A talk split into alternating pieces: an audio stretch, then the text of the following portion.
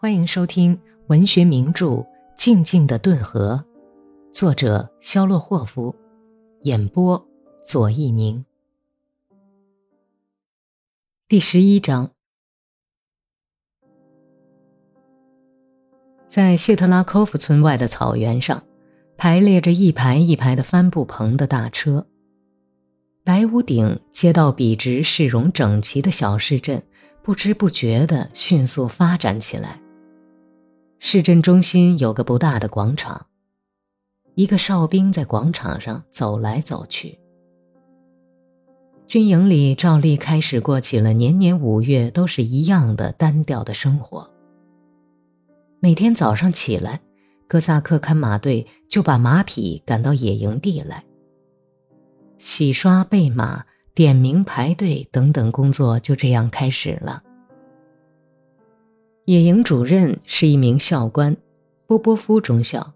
他喜欢大喊大叫，不时就响亮地喊一声。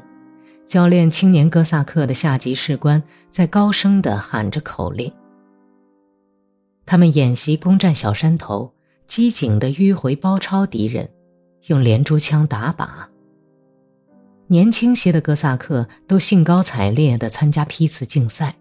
年长些的都尽力逃避操练。人们被炎热和沃特嘎酒弄得嗓子都哑了。一长排有棚大车的上空刮着芳香的、令人陶醉的和风。金花鼠在远处吱吱地叫着。草原从市镇和冒着炊烟的粉刷洁白的房舍边伸展开去，奔向远方。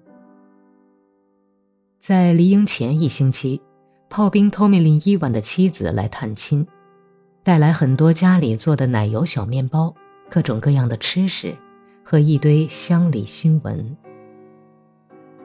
第二天一清早，托米林的妻子就走了，从哥萨克们这里给他们的家人和亲属们带回去问候和叮咛。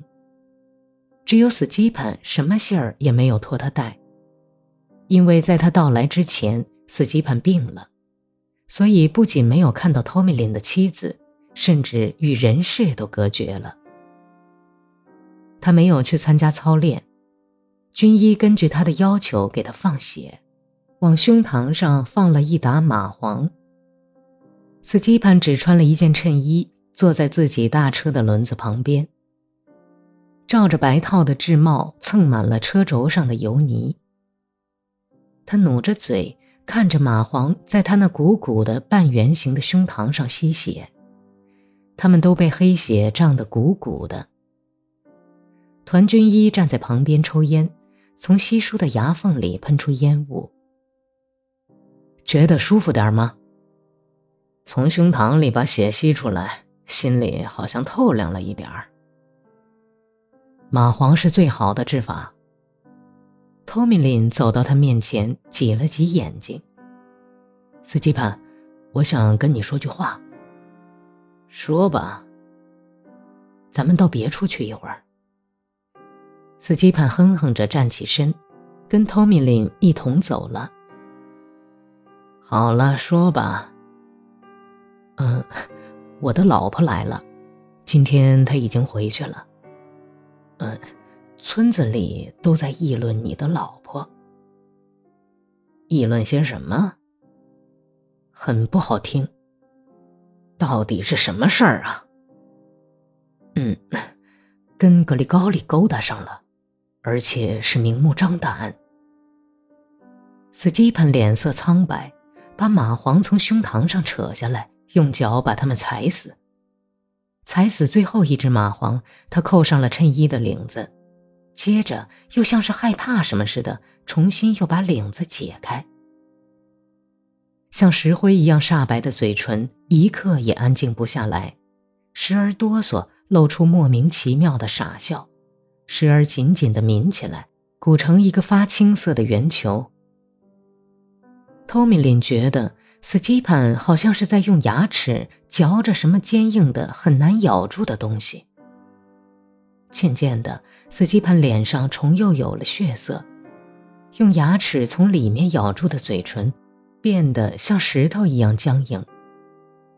斯基潘摘下制帽，用袖子擦着白帽顶上蹭的车轴油泥点子，响亮地说道：“谢谢你告诉我的消息。我是想叫你心里有个准备。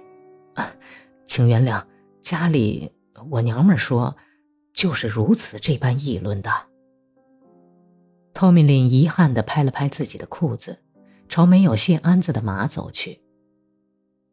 野营里一片喧哗，出去进行批次训练的哥萨克们回来了。斯基潘站了一会儿，全神贯注的、严肃的打量着制帽上的黑点儿。一只被踩得半死的蚂蟥爬上了他的长筒靴。本集播讲完毕，感谢收听。